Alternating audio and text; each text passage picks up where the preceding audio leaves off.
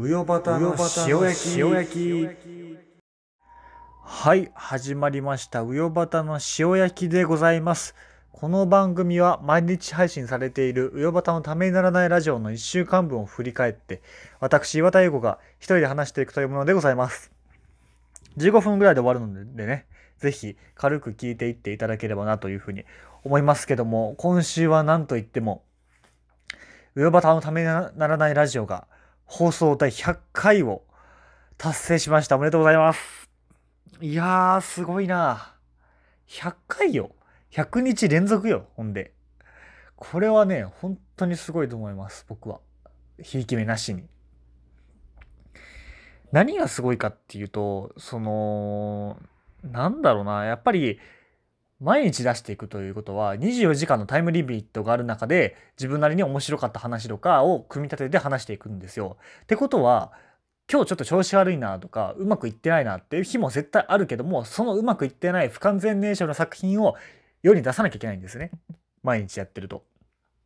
っていうのは本当にきつい作業で僕もちょっとやったことあるから分かるんですけどそのね何て言うんだろうな。まずその毎日聞いてくれてる人に本当に申し訳ないなっていう気持ちになるんですよ。この、このクオリティを出してしまって。だし、あ、こんなもんなんや、岩田は。っていう風に思われるのがすっごい怖いというか。っていうのがあって、いや、こんなもんじゃないんだよ、本当は。ごめんなさいっていう。でも今日は浮かばなかったんだっていうね。葛藤がすごいあるので、っていうのを、まあ、うまくいく日もうまくいかない日も乗り越えて100日連続でやってる田畑は化け物だなというふうに僕は思うんですけどね。うん、でやっぱりそのネタネタ探しになるんですよ。なんかテーマが決まってるわけじゃないので昨日あった面白い話をとかちょっと変わった話とかいうのを毎日毎日話していくっていうことになると毎日毎日その明日何話明日は何話そうかなっていうふうに考えて行動するんですよね。うん僕と岩田と井戸のラジオは1週間に1回その収録があるので1週間に1回でいいんですけどそういうのを考えるのは。でもやっぱりきついですもんね。うんそれをたぶた毎日やってるってなると本当にすごいなっていうのででもそのそうなってくると変なのものを見たりとか変な人がいたらすっごい嬉しいんですよね。明日話すことができたとか。僕の場合はその収録の日話すことができたっていうので。ガッツポーズガッツポーズですよねもう。そう。田畑もねそんな気分で街を歩いてるんじゃないですか。目をギラギラさせながら。うん。知らないですけど。やっぱりね、その、先週の塩焼きは、ちょっと教習所からお送りしたじゃないですか。聞いていただいた方はわかると思うんですけれど、教習所の休憩室で時間がなさすぎてね、僕の。そこでビクビクしながら誰かドア開けて入ってこないかなっていうのをビビりながら撮って結局誰も来なかったんですけど、やっぱりその、面白い話というか、やっぱりその前に、その高速教習の代わり、高速道路にちょっと行けなかったので、代わりにシミュレーターっていう機械を使って、やったんですよね、教習を。で、その機械が古すぎて、全然リアルじゃなかったんで、超酔ってたんですよ。もう乗り物酔いみたいな感じで。その誤差がすごくてね、画面との。でもやっぱりそれきつかったですけど、そうなった瞬間にその、古い形のテレビを見た瞬間に教習所の、よっしゃーと思いましたもんね。やっぱりその収録で話すことができたっていうね。ちょっと何プロ、プロいがってるんだと言われるかもしれませんけど、それぐらい頑張ってやっているのでね、ぜひまだ月曜日にその話はしてるので聞いてくださいというので、で、まあその酔いながらね、その教習所で話して、休憩休憩室で塩焼きを取って、やっぱちょっと入ってこいと思いますもんね。入ってくるな、入ってくるなとは言いつつも、誰か入ってきたらこれ面白いだろうな、みたいなことは思いながら、誰も入ってこなかったんですけど。で、まあそこでいじってくださいよ、僕のことを、とメールをください、そろそろっていうことをね、言い続けた甲斐あって、やっとメールが1通届きましたので、ちょっと読ませていただこうかなと思います。ありがとうございます。ラジオネーム、うよばたのにつけさんからです。2人で漫才はやらないんですか ?100 周年記念でオンラインでもいいので聞いてみたいかもっていうことでね、ありがとうございますということなんですけど、早速突っ込むとすれば、100周年記念ってなんだよというね。100日記念でしょうがって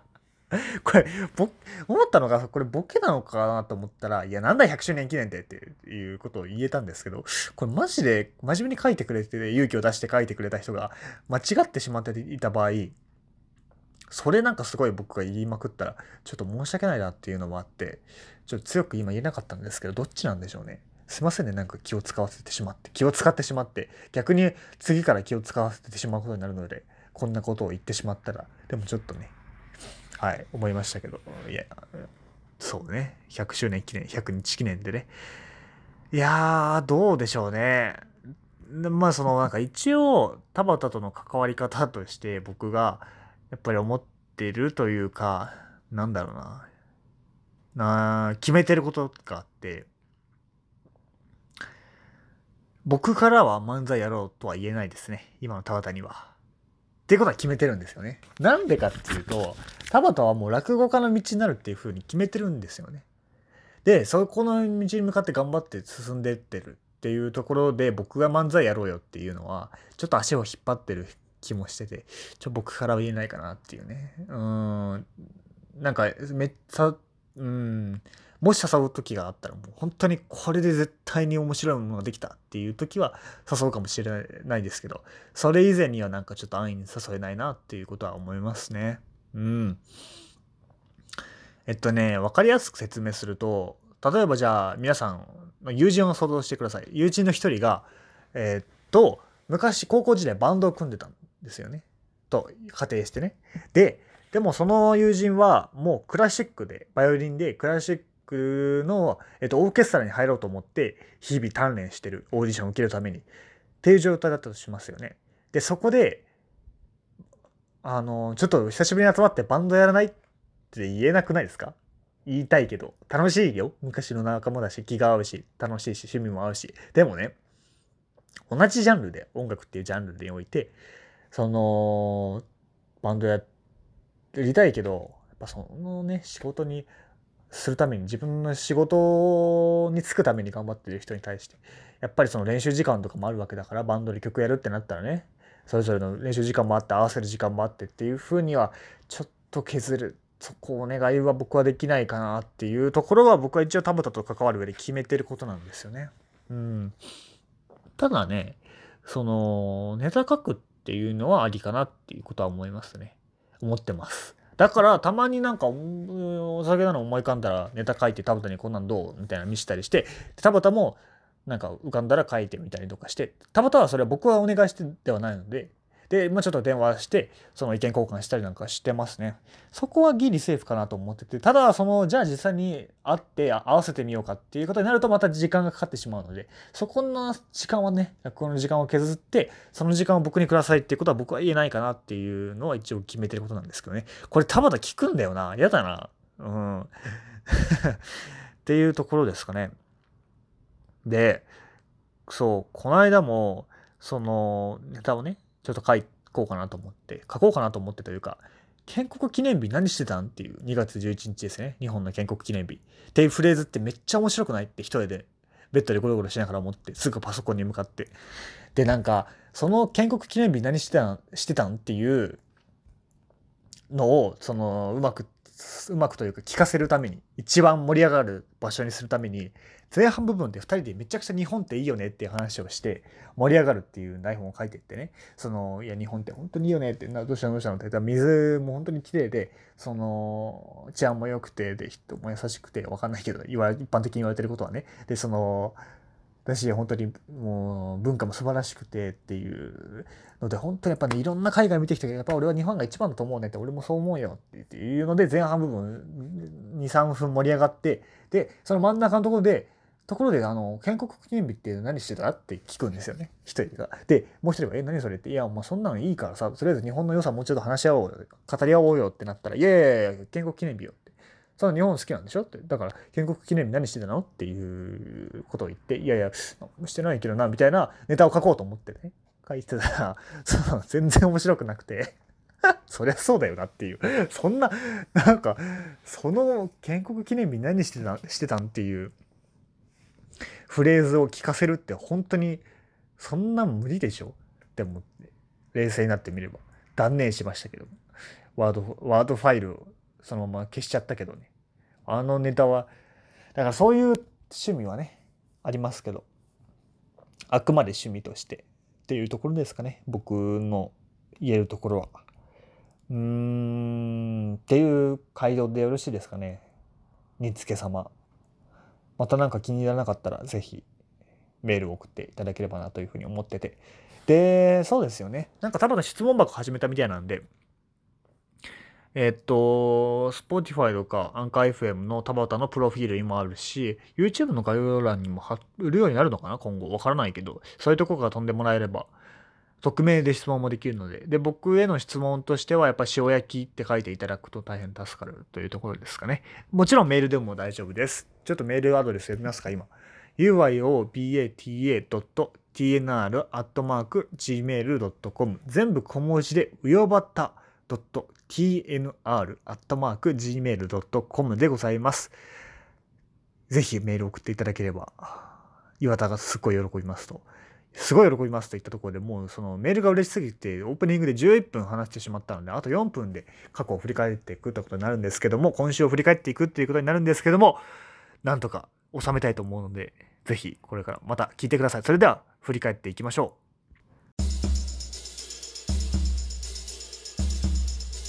今週も面白かったです。丸。火曜日の回ですね。まず僕がピックアップしたいのは。えっと、田畑が卒業論文を見に行った時に、その、同じ学校の後輩だった人から、興味ない、あなたのラジオ興味ないけど、その、ひなせさんっていうゲスト会があって、ひなせさんが来た回だけは聞いちゃったわって言われたらしくて、田畑がね。で、お、おうって返したら、その、いやいや、なんか面白い返ししろやって言われたんですって、田畑が。で、それが、面白い返しができなかった自分が悔しすぎて寝れなかったみたいな話をしてて、火曜日に。本当かよとか思いつつ、まあ本当なんでしょうね。そこでなんか、岩田になったらどう返すのかなみたいな話はしてたんですけど、いや、その状況で面白い返しするの無理だろうってまず思いますよね。プロでもないんですし。いや、田畑はプロか。田畑はプロです。僕は素人ですけど、田畑はプロですから。で、まあまあまあ僕が返すとしたら、まず、その、興味ないけど、日瀬さんの回だけ聞いちゃったよって言われたら、いやいや、聞かなくていいのよって言いますね。そんな、聞かなくていいのよって。それで、ひなせさんの回、え、なんだっけ？あ、あれねって僕が緊張して初合コンみたいになってた時ねっていう風なような解消すると思います、僕は。実際田畑すごいなんか合コンみたいだったし、初合コンみたいだったし、その40分ぐらい過ぎた後に始まって、あのー、すいません、ところで何とお呼びすればいいんでしたっけって、いやいや、今更かいっていう。いそうですよね、そういう人。知りませんよ。僕は合コンに行ったことだからないので。知らないけど絶対いるだろうなっていうね。人を田畑がやってて面白かったな。うん、田畑実際聞くんだろうな、合コン行ったら40分過ぎたあたりで、何とお呼びすればよろしいんでしたっけ？って 変な感じになるんだろうな。わからないけど。はい、水曜日。水曜日は田畑のファッションの話をしてて、僕、田畑ファッションといえばもう一個浮かんだのが、田畑のタンクトップなんですよ。えっ、ー、と、薄めの黒というか、濃いめのベージュというベージュじゃない、グレーというか、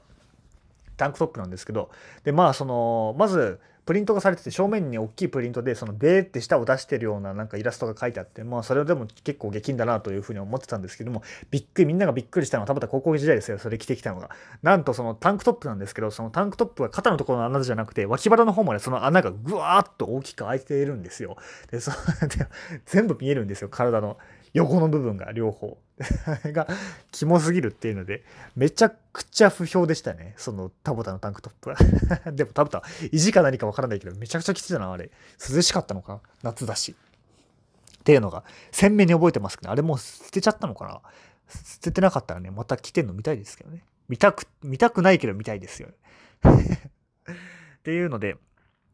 うん、そんなところですかね。まあ、土曜日ですよ、あとは。土曜日、田畑がね、あの寄せに行ったらトイレに変な人がいて毎時間毎時間休憩時間になるたびに歯磨いたりとかうがいしたりしてるおっさんがいたっていうの田畑はそれ気になって毎回トイレに行ってしまったっていう話をしてたんですけども田畑ねそれ見た時よっしゃと思ったでしょうねさっきの話で言うと。今日話す話がじゃあ明日話す話が浮かんだぞこれはっていうね。っていう心境になったと思いますけども。でもさそれなんか口怪我してる人とかちょっと歯の何調子が悪い人とかでやんなきゃいけない、こまめに洗わなきゃいけない人とか絶対いますよね。血出ちゃうとか。うん。ってまあなんか普通にはいそうだなちょっと潔癖症の人とかねいそうだなと思って逆になんかそれでそのおっさんの立場だったら毎回洗わなきゃいけないから洗ってるのになんか青年がニヤニヤしながら横を毎回トイレに来てでトイレもし出てないだろうに用を足した感じでまたこっちをぐーっと見ながら去っていくっていうのを毎回やられるって思うとねなんかなんだかなっていう。お前の田畑の方が変な人なんじゃないかってその人おっさんからしたらですよ。思いますけどね。おっさんももしかしたらラジオやってたらねよっしゃ話すネタできたって田畑見て思ったのかもしれないですけどね。いやわからないけど。金髪のやつが見てきたぞって。あもう金髪じゃないのか田畑は。っていうような感じでもう話したいこといろいろあったけども過ぎてしまったので15分をそろそろ終わりにしたいと思います。ぜひね、メールとか質問箱とかでいろいろメッセージを送っていただければなというふうに思います。ということで、今週も視聴影響をお送りしてきました。どうもありがとうございました。